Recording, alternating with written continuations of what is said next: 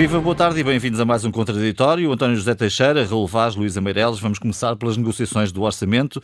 Eh, estamos, de facto, a acelerar até à data de entrega desta proposta do Governo.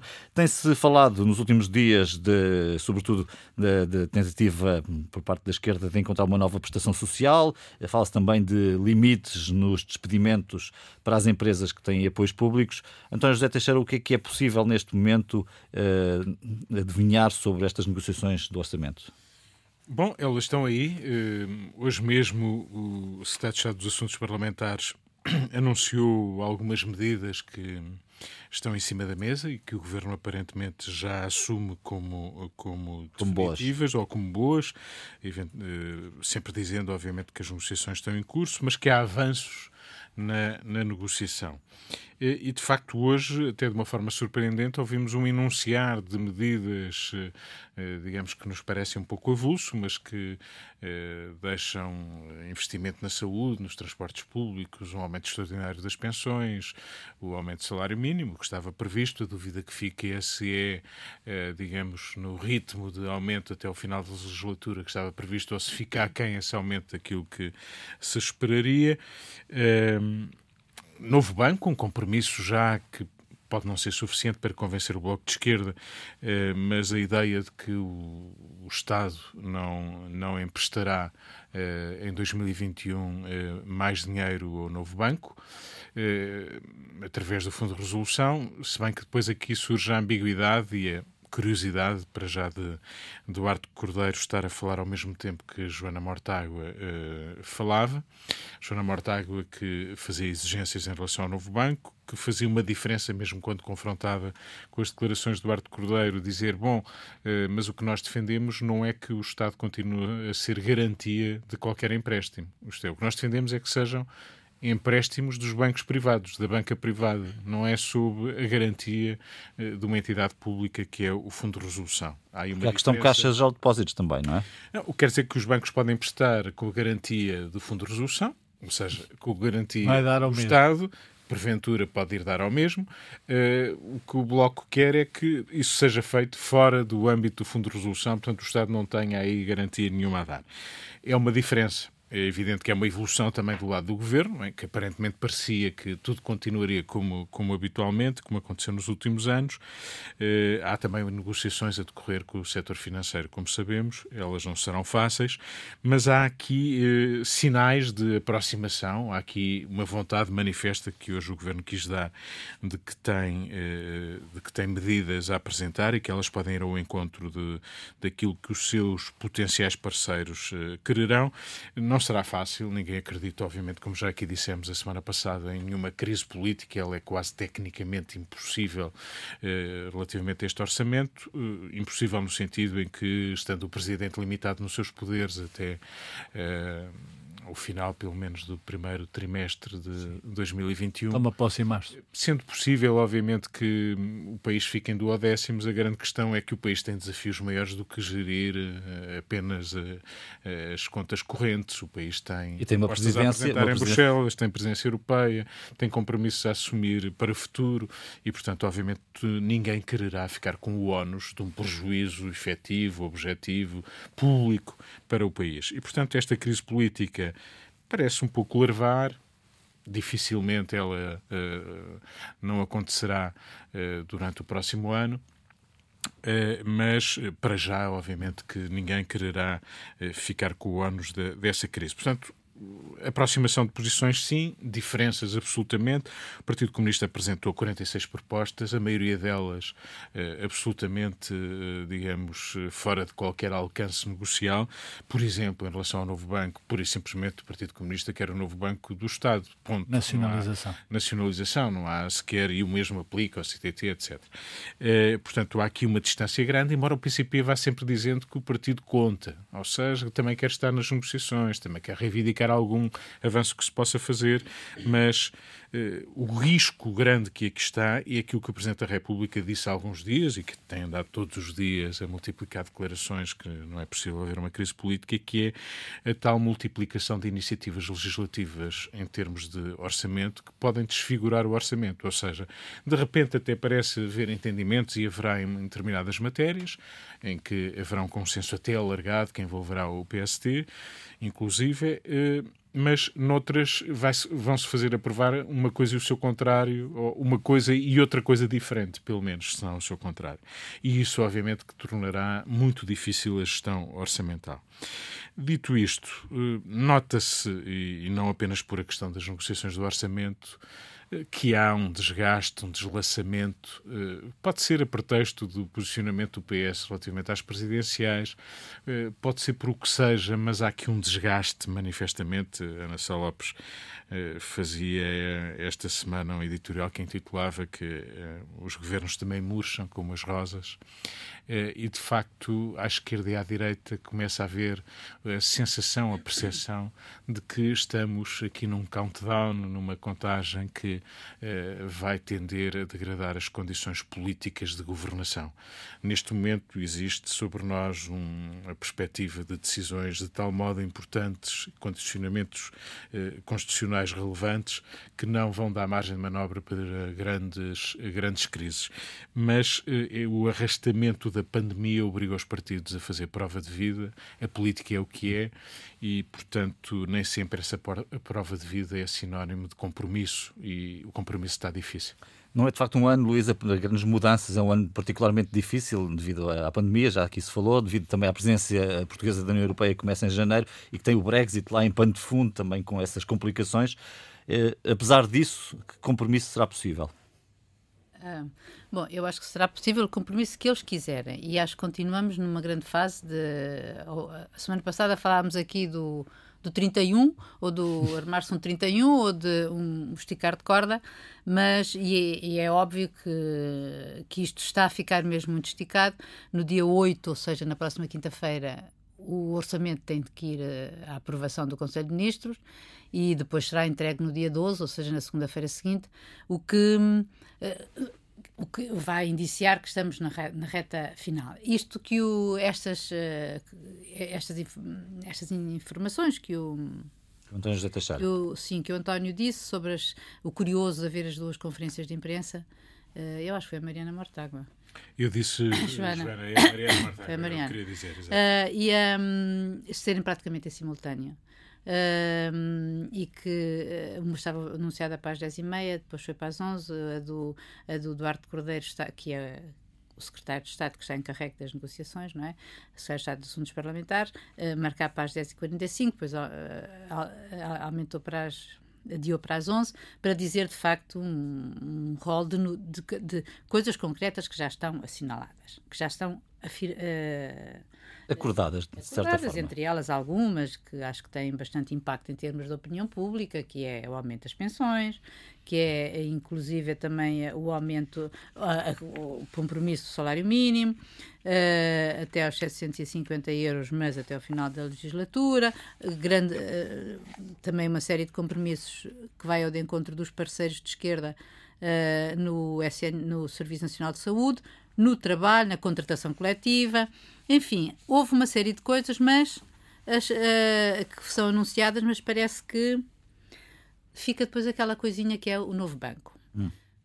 Ora, a gente tem que ter em conta que o novo banco não é o orçamento, ou o orçamento não pode ser o novo banco. E que, independentemente de todas estas conquistas ou um, avanços concretos, que não se pode ficar a depender um país de uma crise política por causa de uma tranche de 900 milhões ao novo banco. Uh... Há aqui lados simbólicos, há aqui um aspecto simbólico neste tratamento do novo banco, não é? e há dificuldades dúvida. técnicas também sem de chegar a uma sem solução. Sem dúvida, mas eu acho que não, não, se pode esquecer a árvore, não se pode esquecer a, a, floresta, a floresta, não é? E aquilo que vem aí, portanto, o, o, se, o, se o Bloco de Esquerda continua e continua com uma linha vermelha de que não admite... Está mais rosa Está mais, rosa. Está mais rosa. Não admite, não admite que seja feito uh, empréstimos, nem tão pouco seja feito através dos bancos ao, ao fundo de resolução, porque isso implica garantia estatal e, portanto, vai para a dívida. E por isso já não admite isso. Uh, e Louçã, no artigo que escreveu esta semana no Expresso, foi muito claro em relação a isso. Uh, nós, quer dizer, nós estamos, na verdade, numa grande crise.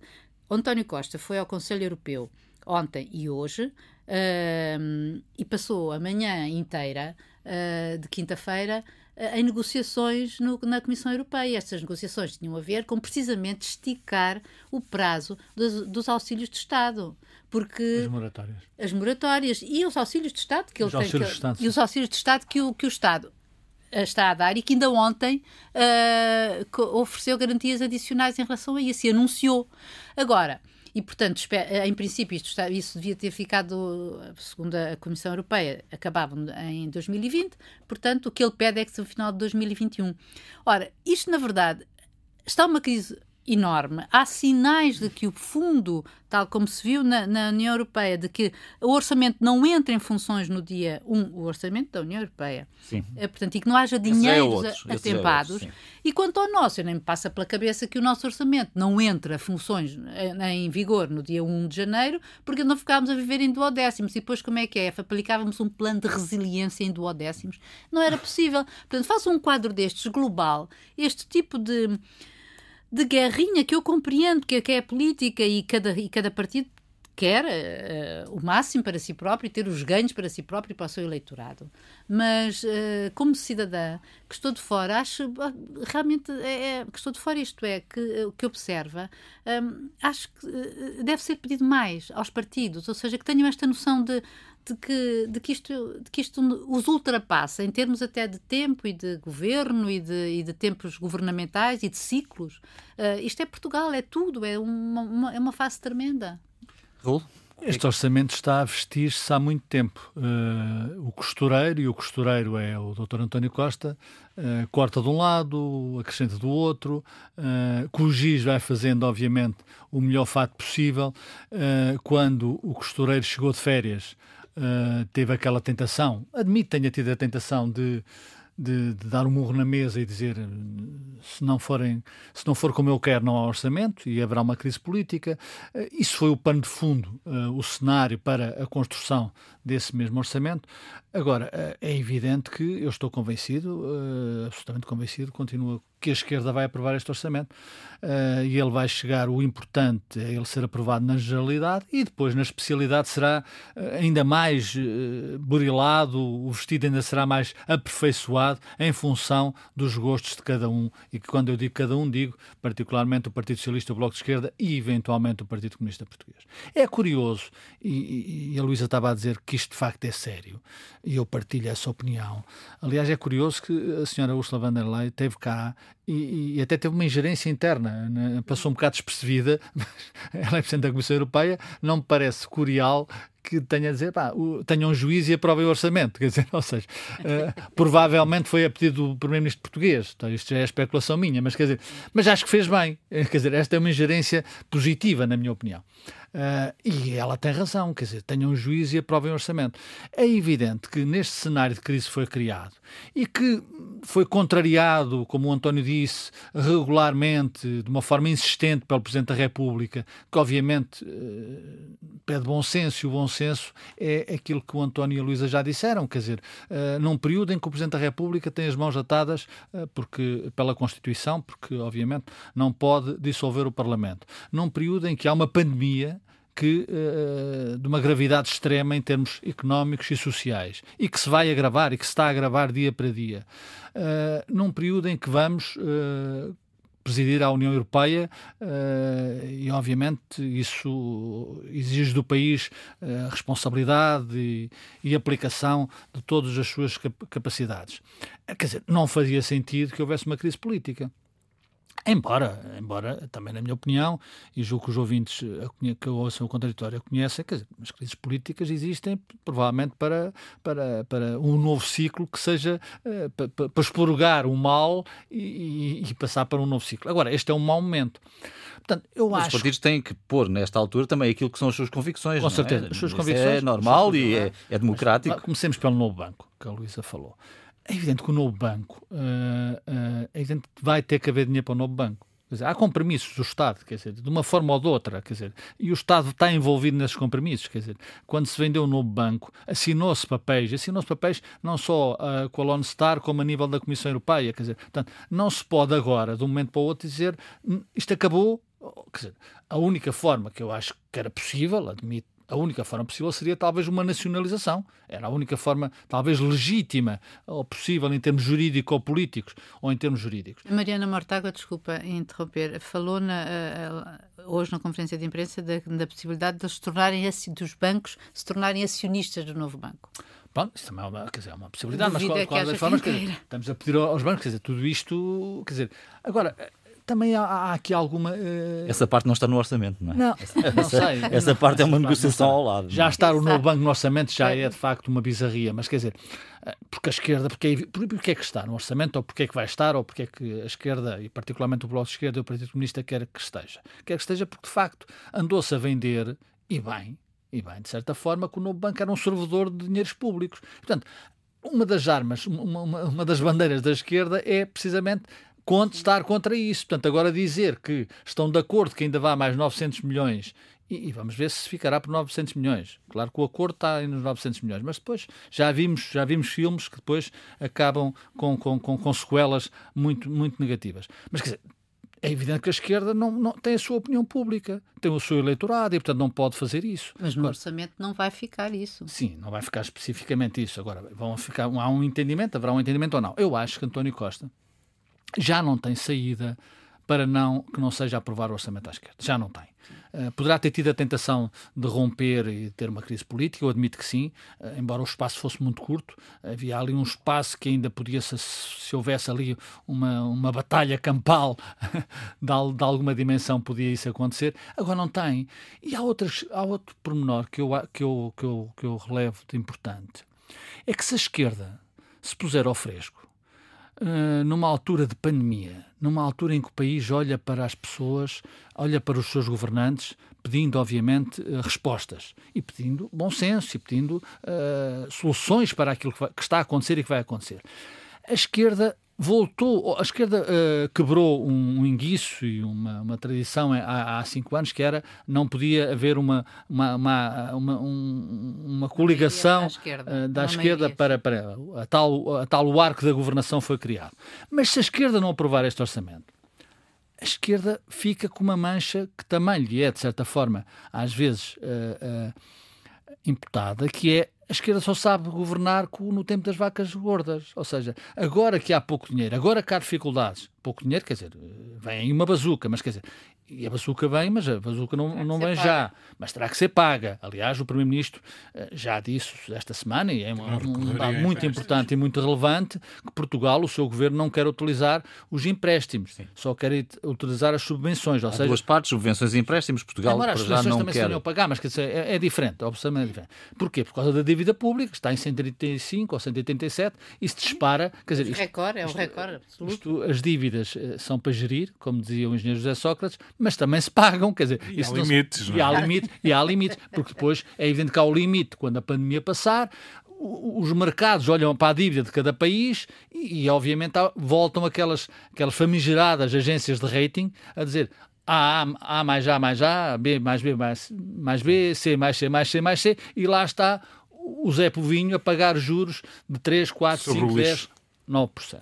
Portanto, eu acho que a esquerda está obrigada, eu diria até está condenada a aprovar esse orçamento na generalidade. E ele passando na generalidade, depois a especialidade, outros galos cantarão e, obviamente, uh, vamos saber. E, e, toda a gente sabe isto. Quer dizer, sabe, uh, já sabe António Costa, e por isso estas declarações do Duarte Cordeiro de hoje já, já abriram o espaço. Embora Duarte Cordeiro, aquilo há ali sempre um balançado que é Sim. político. Duarte Cordeiro, há dois dias ou, ou, ontem, dizia que provavelmente também podia não ser pela esquerda, podia ser por outra via. Agora, é evidente que é pela esquerda por razões que são óbvias. Ou seja, o próprio esquerda... António Costa já anunciou que quando aprovasse um orçamento com o PSD, que então ia embora. Exatamente. Isso, isso, bem, mas isso, isso, isso foi. É, mas ficou. É, isso, o esticar... Mas ficou, ficou. ficou. Essa, o, o, selo ficou e, e, e Rui foi hábil a utilizá-lo sempre que foi chamado a, uhum. a, Deu esse argumento a responder sobre isso. E o Presidente da República também já terá convencido o Primeiro-Ministro que não há outra saída. Portanto, este orçamento.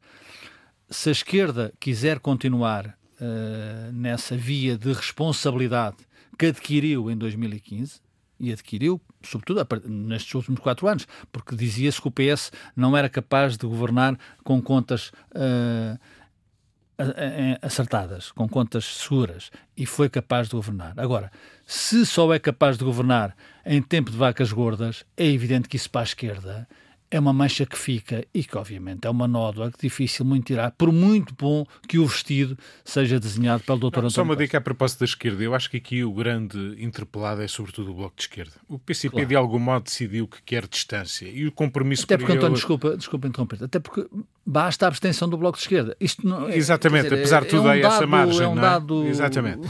matemático.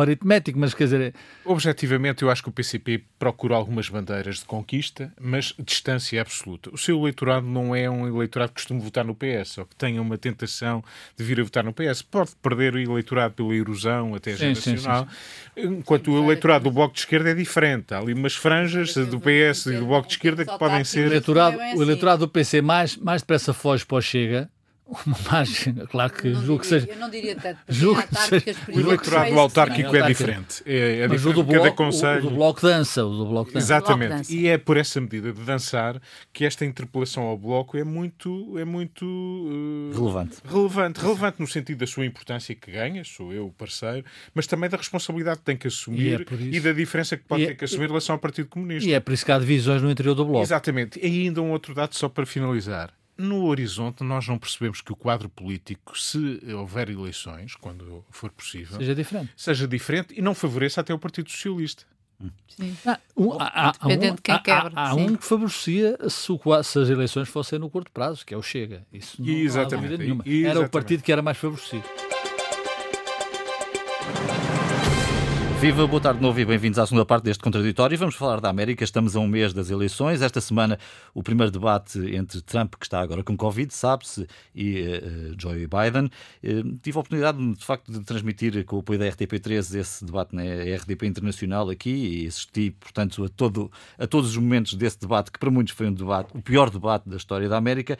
E talvez uma notícia que surgiu no, no Guardian, talvez nos, nos jornais também, uh, resuma um bocadinho aquilo que os americanos sentiram nessa noite noite, eh, o Guardian noticiava que houve um pico de pesquisas no Google após o debate e esse pico de pesquisas nos Estados Unidos era com a frase como posso mudar-me para o Canadá.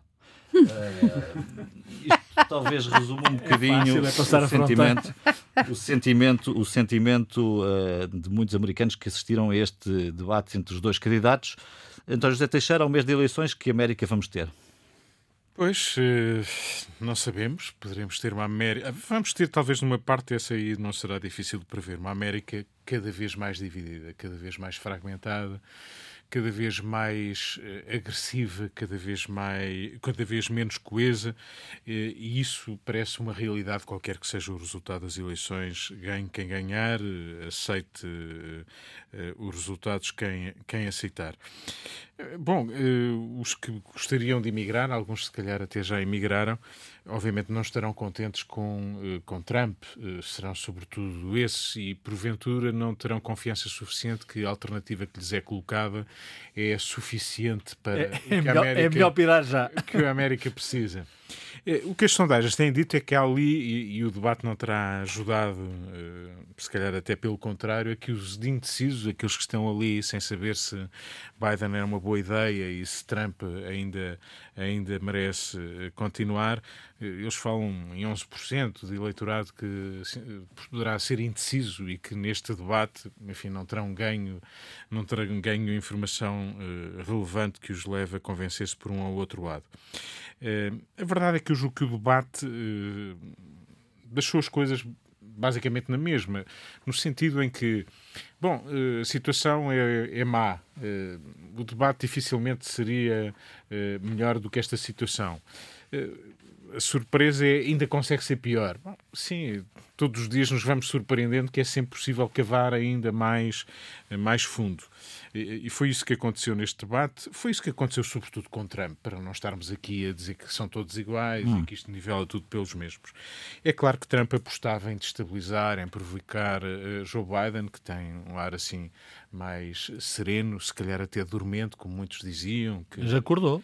Eh, o próprio Trump apostou nessa ideia de que insinuou, ou melhor, exigiu até um. Não, chamava-lhe Sleepy Joe, não é? Exatamente. Sleepy Joe queria verificar se havia. Vista, eu diria até que Biden, que quando lhe chama mentiroso ou palhaço ou outras coisas que tais, até terá agradado algum eleitorado que diz: bom, o homem afinal até consegue reagir e também As responder na mesma. bastante baixas. Eh, na mesma moeda. E, portanto, desse ponto de vista, até os números que houve de sondagem sobre o debate apesar de tudo, favorecem, eh, favorecem mais Biden, embora, eh, enfim, a maioria das pessoas tenha pronunciado que enfim, não, não terá sido um empate olhado. Não aqueceu nem arrefeceu. Não é? Um combate de boxe. Vamos lá ver, Trump, eh, a preocupação de Trump é agradar ao seu eleitorado. Se ele ganhou eleições há quatro anos eh, e conseguiu mobilizar o que era preciso para ter um colégio eleitoral favorável, ele acredita que se conseguir manter esse colégio eleitoral nas suas mãos, poderá continuar a ser presidente. E a aposta é essa. Ora, para esse é este Trump, não é outro Trump, não é desfigurado, não é bem comportado, não é civilizado. Eh, e, portanto, este Trump acentuou apenas essas notas para mobilizar o seu eleitorado.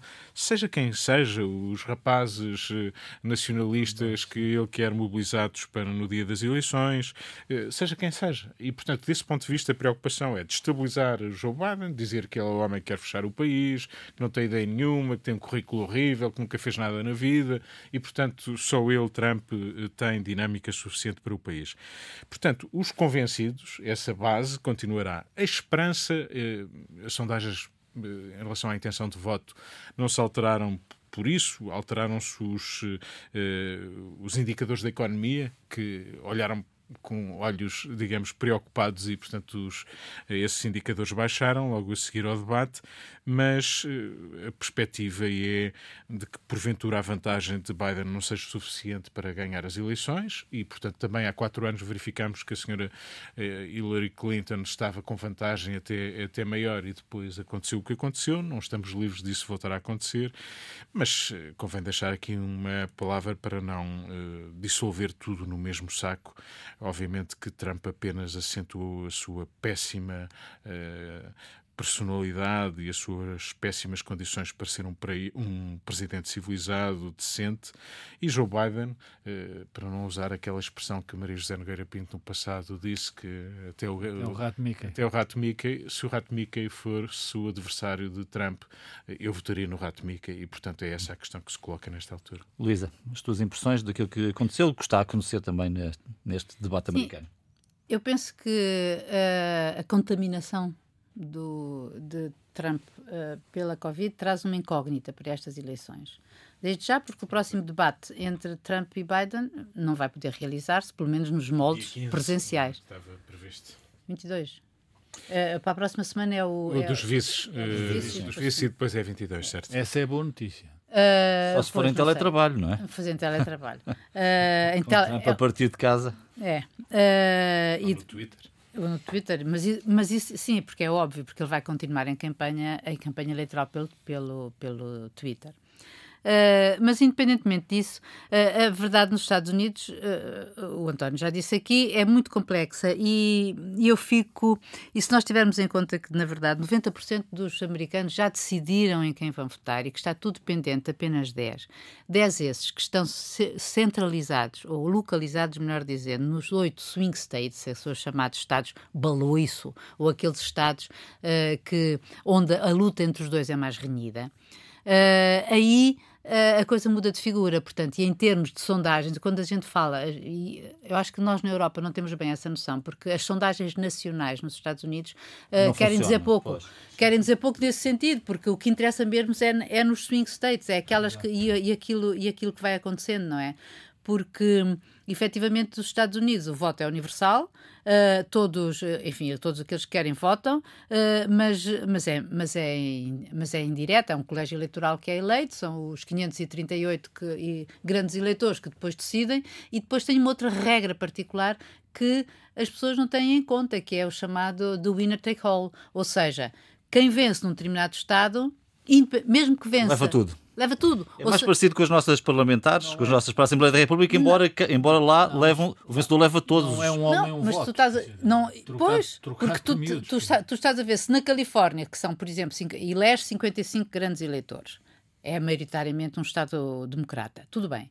Mas imagina que os republicanos ou, ou, ou ganhavam por um voto, por uma coisa extraordinária, a Califórnia. Os 55 eleitores tinham que votar republicano.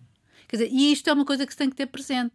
E isto é, uma, isto é um, um, um, sistema que já vem de há 250 anos. Foi e depois pelos republicanos? E que foi, sim, e que foi uma coisa e que é muito antiga. E cada Estado em si, cada Estado tem a sua própria legislação em relação a isto. E como nós sabemos que neste momento, a isto, à, à legislação eleitoral, que nós sabemos que a grande questão está, está também no, no, no, no, voto por correspondência. Tu tens, e que duplicam, se eram 40 milhões nas últimas eleições, este ano prevê-se são 80 milhões, uh, tu vês que a situação depois depende dos votos por correspondência. No dia 3 de novembro não vais poder anunciar, ou talvez possas, porque um dos tais estados sem o qual nem Biden nem Trump poderão enunciar uma vitória é a Flórida que. Uh, e que, daí foi... que isto também possa seguir para os tribunais. O que pode, tipo, isso, pode tornar-se uma complicação. Sim, para o Congresso, etc. Uh, eh, porque nós até podemos terminar com a Nancy Pelosi, uh, presidente dos Estados Unidos, se esta coisa se, se, continuar. Agora, mas isso, enfim, é um suponhamos. Agora, esta, isto, um, em relação à Flórida, é mesmo uma. Uh, se, nem Biden nem Trump poderão, poderão um, cantar vitória se não ganharem, já é, diz alguma coisa, porque o Sr. Trump foi-se recensear na Flórida. Ou seja, ele vai votar na Flórida. E na Flórida, no último mês, em que estava, em que era, em que havia uma grande diferença em favor de Biden uh, nas, para as eleições, houve uma campanha brutal de fake news em espanhol, portanto, eh, para os latinos, porque uhum. é um Estado permanentemente latino, que conseguiu tornar a luta entre os dois muito mais renhida. Raul, as tuas impressões? Eu não fiquei muito surpreendido, sinceramente, com, com o baixo nível do debate. Quer dizer, eu acho que o debate é consequência de quatro anos uh, de, de, Trump na América. Quer dizer, a sociedade americana está num processo de degradação uh, acentuado. Ou seja, tudo é permitido, uh, matar pessoas na rua. Eu sei que é uma sociedade muito armada, mas tudo é, afinal, tudo o que é verdade hoje, amanhã é mentira, o seu Trump é um mentiroso compulsivo uh, e, portanto, isso contagia, vai contagiando. Eu não estou a dizer que contagia os democratas, mas quer dizer, vai envolvendo aquela sociedade numa, numa, na ideia de que tudo é possível. E, portanto, a democracia, obviamente, tem regras, tem princípios, tem valores, e essas regras, esses princípios, esses valores têm sido uh, progressivamente uh, destruídos pelo seu Trump e por aqueles que o rodeiam e que são ainda alguns, infelizmente. E, portanto, uh, temo que uh, mais quatro anos de Trump na América uh, sejam ainda mais nefastos para a América e para o mundo. Nós habituamos a olhar para a América como um referencial, enfim, de valores, do check balance, da, da, da, democracia, embora há um pormenor que, que, que é sempre curioso dizer, quer dizer, não é um homem um voto, como, como a Luísa explicou. E porquê é que se vota na terça-feira na, na América? Vota-se sempre na terça-feira na América. Porque quando as nas primeiras eleições o, o desenho, o, o, tal vestido feito, feito pelos republicanos foi à terça-feira. Para quê? Para que uh, os, os, trabalhadores uh, dos campos não pudessem votar. Faço-me entender. Ou seja, portanto, a América tem, tem, tem estes pormenores, portanto, tem estes, uh, estas, estes truques que de facto não fazem dela, na minha opinião, a maior democracia do mundo. não é a maior democracia do mundo. E, portanto, quer dizer, isto depois, quando um sistema destes uh, tem o azar uh, de encontrar um indivíduo desta natureza, uh, que se rosna, mas ele mantém-se em cima, mantém-se vivo, é evidente que eu acho que o Sr. Trump, mesmo que perca, ele aliás já disse, ele já tem, ele já tem os argumentos para fazer a vida negra a uma eventual vitória dos democratas, que é, que é os votos por correspondência, e vai ser os tribunais, envolver os tribunais no processo, etc, etc.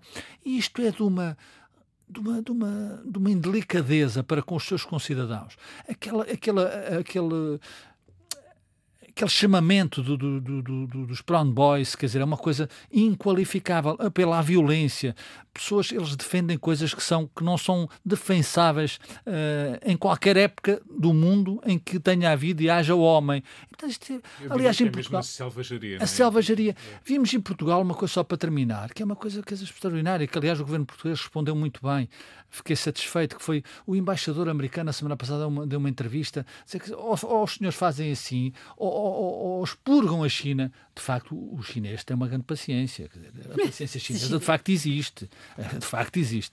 Quer dizer, ou expulsam a China, ou então ah, estão tramados porque vem aqui o, não, há, não há gás, não há, não há, não há, não há nato, não há isso. E ontem veio cá também um, um, um empregado do senhor Pompeu, que também dizer, que é da administração subsecretário. Sim, sim, empregar o seu Pompeu. O seu Pompeu é empregar o seu Trump. Portanto, isto é Num ano é o quarto enviado. É o quarto enviado, vem cá. Quer dizer, todos faz... com o mesmo recado. Todos com o mesmo recado. Quer dizer, pá, isto é inconcebível. Quer dizer, isto é a maior democracia do mundo talvez tenha sido alguns, talvez tenha sido alguns em certos momentos da história, talvez tenha sido. E é evidente que tiveram papel, tiveram um papel contra, muito importante na, na, na, guerra, etc, etc. Agora, aquilo que nós olhamos para a América e vai ser pior, e vai ser pior. Portanto, o resto do mundo tem que se preparar e, de facto, a União Europeia tem que se unir, tem que se unir. Isto é um elemento uh, de exigência para a União da União Europeia para fazer um bloco para contrariar, obviamente, aquilo que é o, a América do seu Trump. Bom, vamos terminar com assuntos que ficaram de fora e que merecem, apesar de tudo, uma referência. O que ficou por dizer esta semana, António José Teixeira? Bom, muita coisa, como diremos claro. sempre todas as semanas, mas eu assinalaria a morte de Quino, o inventor, o criador da Mafalda. E Quino é uma personalidade que extraordinária. Eu lembro-me, assim, mais recentemente, há três anos, em Vila Franca de Xira houve uma exposição sobre os 60 anos do humor de, de Quino, uma exposição uh, que lhe foi dedicada, com mais de uma centena de trabalhos dele, uh, que não eram os trabalhos da Mafalda, que conhecemos melhor, mas que eram toda outra produção que ele foi fazendo ao longo do tempo. Mas a Mafalda foi, obviamente, o símbolo que associamos a Quino. Curiosamente, uma tira que nasceu de um desafio publicitário de uma marca de eletrodomésticos, se chamava Mansfield não perguntem que, quem eram os proprietários, que isso eu não sei, mas eu só cito o nome porque começava por M e o desafio para uma, para uma campanha publicitária que foi feito aqui foi de criar as as personagens que criasse tinham que começar por M. E ele eh, criou a Mafalda nessa altura. Eh, a empresa não achou grande graça à Mafalda, eh, achou-a feia, que não, não tinha grande, grande interesse e, portanto, nem sequer utilizou. E ele só mais tarde, tirando partido deste princípio, é que depois a utilizou numa revista chamada Primeira Plana e depois no El Mundo argentino, Sete Dias, por aí fora, outro tipo de publicações. Correu o mundo, mesmo quando e formou gerações de... inteiras. Gerações Sim. inteiras, exatamente, nós incluídos. Eh, e mesmo depois de 73, quando ele acabou de, de criar novas tiras eh, da Mafalda, ela continua a ser reimpressa até hoje no mundo e nunca mais parou. Eu deixava aqui apenas eh, essa nota. Kino era um cético, não tinha assim uma esperança muito grande na natureza humana, já agora que falamos da América e do Trump, daqui a pouco dizíamos. Aliás, a Mafalda tinha uma frase muito interessante sobre, sobre a natureza humana e sobre aquilo que representava, que é, ela dizia essa numa das tiras, parem o mundo que eu quero sair. Exatamente. A natureza humana não presta. Raramente presta. O que ficou por dizer esta semana, Luísa? Posso dizer uma frase? então, uh, é uma frase de homenagem a um professor de Direito da Faculdade de Direito de Lisboa e que é, sem dúvida, o homem mais uh, ultra-tramontano e dinossaurico que eu consigo imaginar nos tempos de hoje, 2020, em Portugal. Ele disse que a feminista, como nazi de género, equipar o feminismo ao, nazi, ao nazismo, é uma destruidora de mundos. E que, portanto, uh, subjuga o homem branco, heterossexual, cristão, e, portanto, as feministas devem ser julgadas por crimes de guerra. Isto não é uma piada, mas isto é um curso que ele se pretendia lecionar na Faculdade de Direito de Lisboa e que depois da polémica gerada foi retirado, mas ainda não se sabe o que é que vai acontecer. Este senhor tem a. Para não prolongar, porque acho que os nossos ouvintes podem gostar de ouvir esta frase interessante, que é. Eu pensava que já tinha tudo isto, já tinha morrido. As feministas destroem aquilo que não podem ter. Se não podem ter aquilo que invejam no homem, Freud explica, então ninguém o poderá ter. Para que os homens não o tenham, é imperativo no quadro da sociopatia feminista que deixem de o ser, que deixem de existir. Isto é eu acho que isto é uma coisa tremenda. Há homens mais, uh, uh, uh, eu diria que também machistas e que preferem falar, não, não, não, não, não comparam as mulheres, ao, as feministas ao nazismo, consideram-nas histéricas. e isso é uma coisa até recente, mas era só para dizer que esta, esta cena do feminazismo na, na, nazismo é uma coisa americana que nasceu em 1992, pela, pela mão de um radialista chamado Rush Limbaugh. Não resisto a dizer onde está a revolta na escola em relação a um professor destes. Hum. Uh, e a Mafalda teria tanto que dizer também, a Mafalda Duquino também teria tanto que, que dizer neste, neste episódio. Raul, o que ficou por dizer esta semana? O que ficou por relevar uh, é um duelo à sombra, uh, duelo socialista, no lar do rato, mas que sai às paredes uh, do rato e, e, e, é amplificado para o país. Esta semana, uh, Augusto Santos Silva disse sobre Ana Gomes que é uma boa candidata uh, para discutir, mas não é a candidata que o PS possa apoiar ou deve apoiar, e Pedro Nuno Santos veio dizer o contrário, ou seja, Ana Gomes é a candidata que eh, provavelmente Pedro Nuno Santos irá apoiar. Eu penso que quando a Gerigonça foi desenhada, uh, eu hoje estou nos desenhos, uh, por António Costa, mas é evidente que mais tarde ou mais cedo esta divisão do PS vinha de cima, emergia. Francisco Assis disse no princípio da, da Gerigonça que essa divisão ia acontecer, outros também o disseram. Uh, e ela está aí, ou seja, uh, a direita do PS, uh, eh, que cada vez acho que é mais pequena, e é muito António Costa, e a esquerda do PS está a crescer. E, elas, e a esquerda do PS tem um chefe, que é Pedro Nuno Santos, que é um homem frontal, concorde-se ou não se concorde com as suas ideias, que é um homem que não vai ficar sentado à espera da cadeira e, portanto, os tempos que aí vêm, obviamente, também têm uma luta, um duelo no interior do Partido Socialista. E com as vossas ideias terminamos a edição desta semana. Voltamos na próxima sexta-feira. Bom fim de semana e boa semana.